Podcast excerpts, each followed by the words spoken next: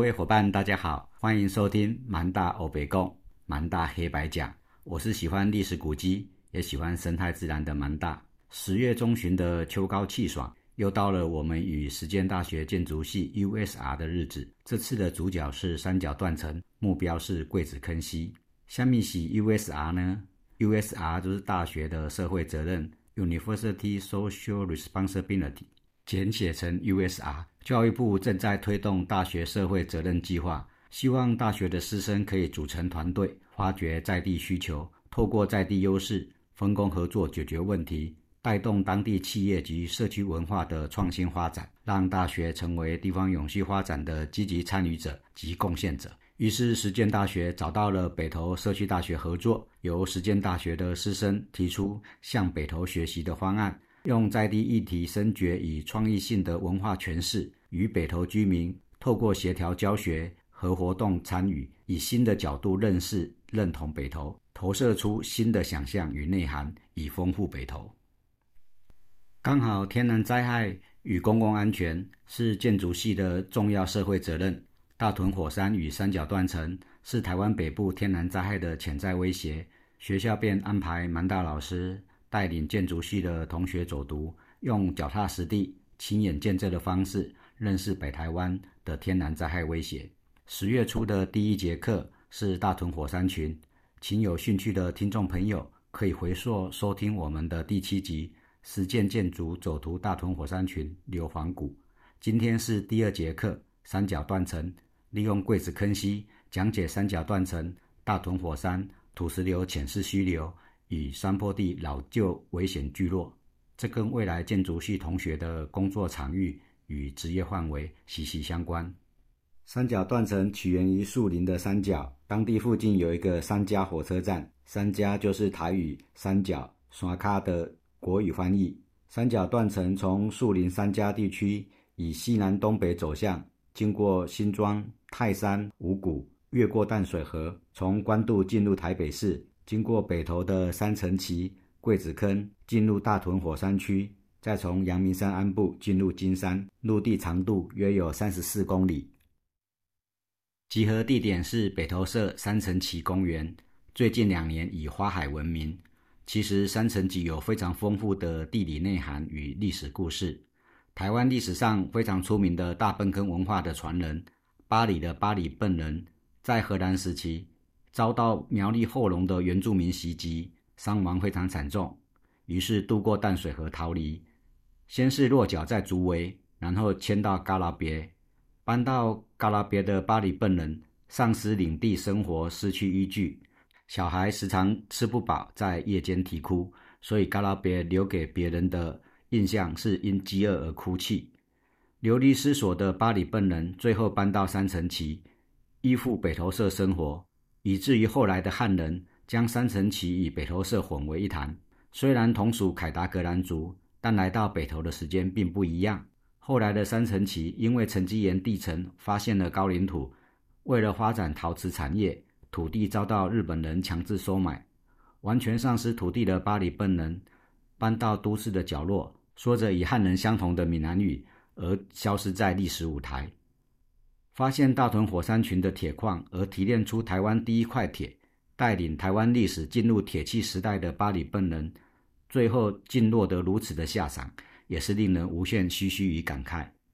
我们在深城旗公园前面，首先介绍蓬莱造山运动。台湾原本是台湾海峡海底的一块盆地，在海里默默接受东亚古陆块泥沙的堆积，因为菲律宾海板块推挤欧亚大陆板块的力量。在六百万年前达到极致，将台湾岛屿拱出海面。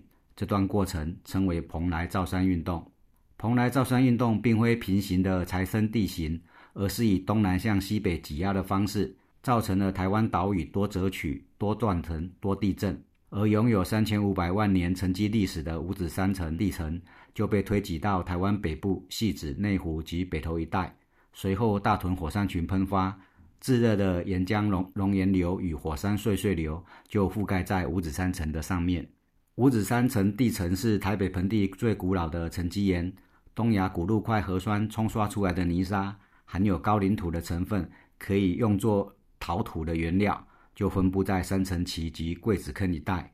在日本时代，北投的大屯烧以北投烧制作的陶瓷餐具非常出名，烧制的瓷砖也使用在公共建筑的外墙。现在台北市的中山堂、二二八纪念馆以及世华大厦的墨绿色外墙瓷砖都来自北投。后来，北投的陶土因为过度开采，在台风过境时引发了山洪爆发，政府宣布禁采，陶瓷工业外移，成就如今莺歌陶瓷产业的崛起。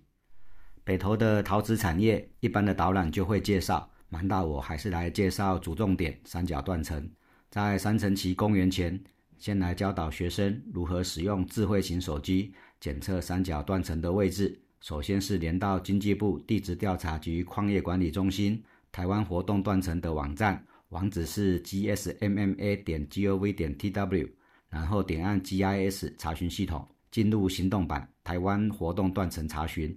这时，页面的右下角会出现四个按钮：第一个加号是放大地图，第二个减号是缩小地图，第三个按钮是移动游标查询，第四个按钮是使用现在所在地查询。我们在北投社三层崎公园前的空地出现了活动断层的讯号，名称是三角断层，编号是零一，判定是第二类推测或隐伏，意思是说，依照地形特征与钻探资料显示。三角断层的上盘可能有另一断层存在，但无法确定，仍需后续调查加以验证。而三角断层最后一次的活动时间可能在距今一万年以前，因此暂列为第二类活动断层。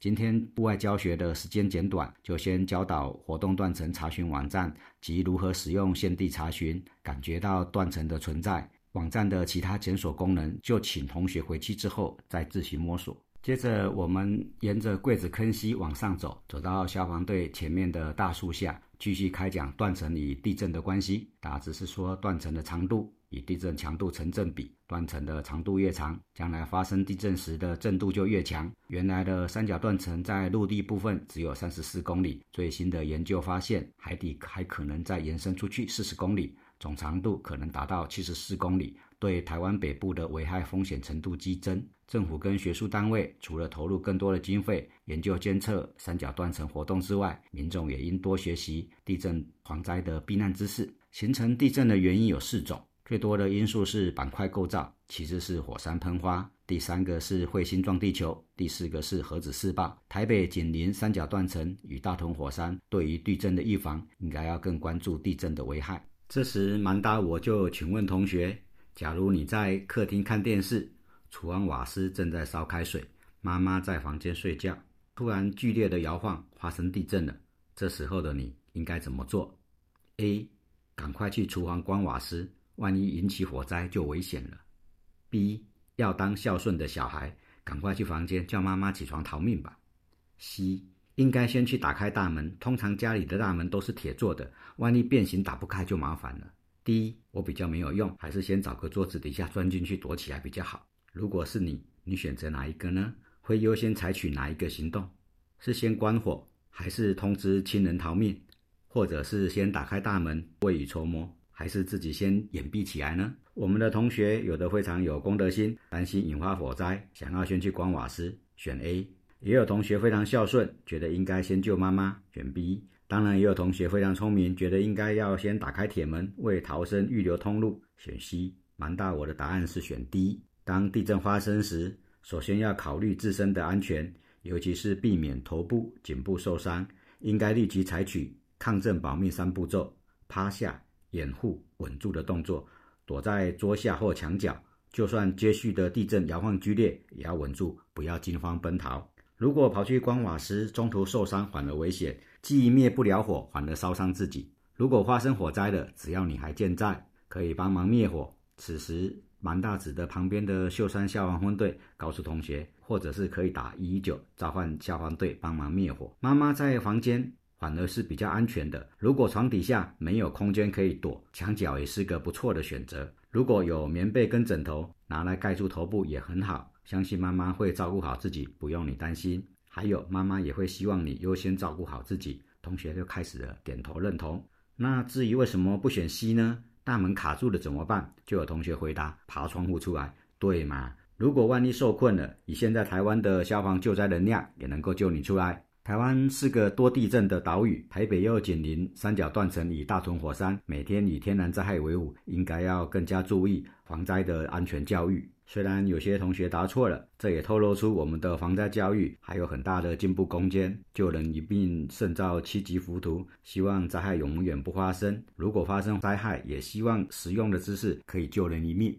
秀山消防队的对面就是桂子坑溪。我们先请同学观看下游最新完工的生态环境工程，根据防洪与景观设计及生态考量，然后再看中游的低落差开口坝。走到桂子坑溪与水磨坑溪汇流口时，介绍桂子坑溪与水磨坑溪原来是两条基隆河的支流。民国六十六年，伟拉台风过境时山洪爆发，造成严重危害。促使政府禁采桂子坑的高岭土，并且整治成桂子坑水土保持教学园区。水磨坑溪原本流经市区，溪流整治时在上游截流，汇进桂子坑溪，避免山洪爆发时大量的洪水流进市区。桂子坑溪与水磨坑溪的上游仍然有相当多的土石堆积，有发生土石流的危险，成为土石流浅势溪流。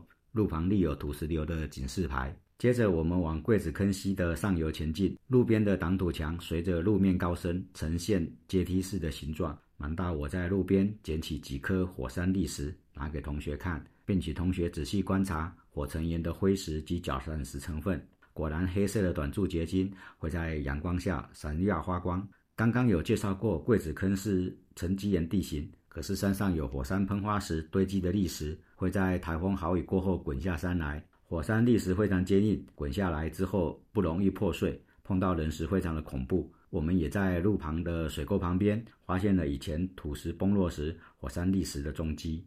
然后继续往桂子坑溪上游前进，这时溪流的落差变大，河床的拦沙功能也变成拦截落石。土石流浅式溪流就是有土、有石、有水。溪流的堤坝要设计能让水通过。而拦截土沙跟石头，来到桂子坑露营区入口，才发现园区整修，无法借路通过前往水磨坑溪，只好原路折返到桂子坑溪与水磨坑溪汇流口，再往水磨坑溪前进。来到汇流口不久，就找到山坡地老旧危险聚落的告示牌，警示山坡地老旧聚落的危险性，提醒台风豪雨时要注意撤离。刚才的桂子坑溪左岸，跟现在的水磨坑溪右岸。都有许多位于山坡的老旧聚落，由于可能会有落石及土石崩落，其实是非常危险的。带队的老师也补充，林肯大郡之后，山坡地三十度以上禁止开花的规定。林肯大郡是系指一连串天灾人祸的开始。林肯大郡崩塌时，蛮大我当时担任系指的建设科长，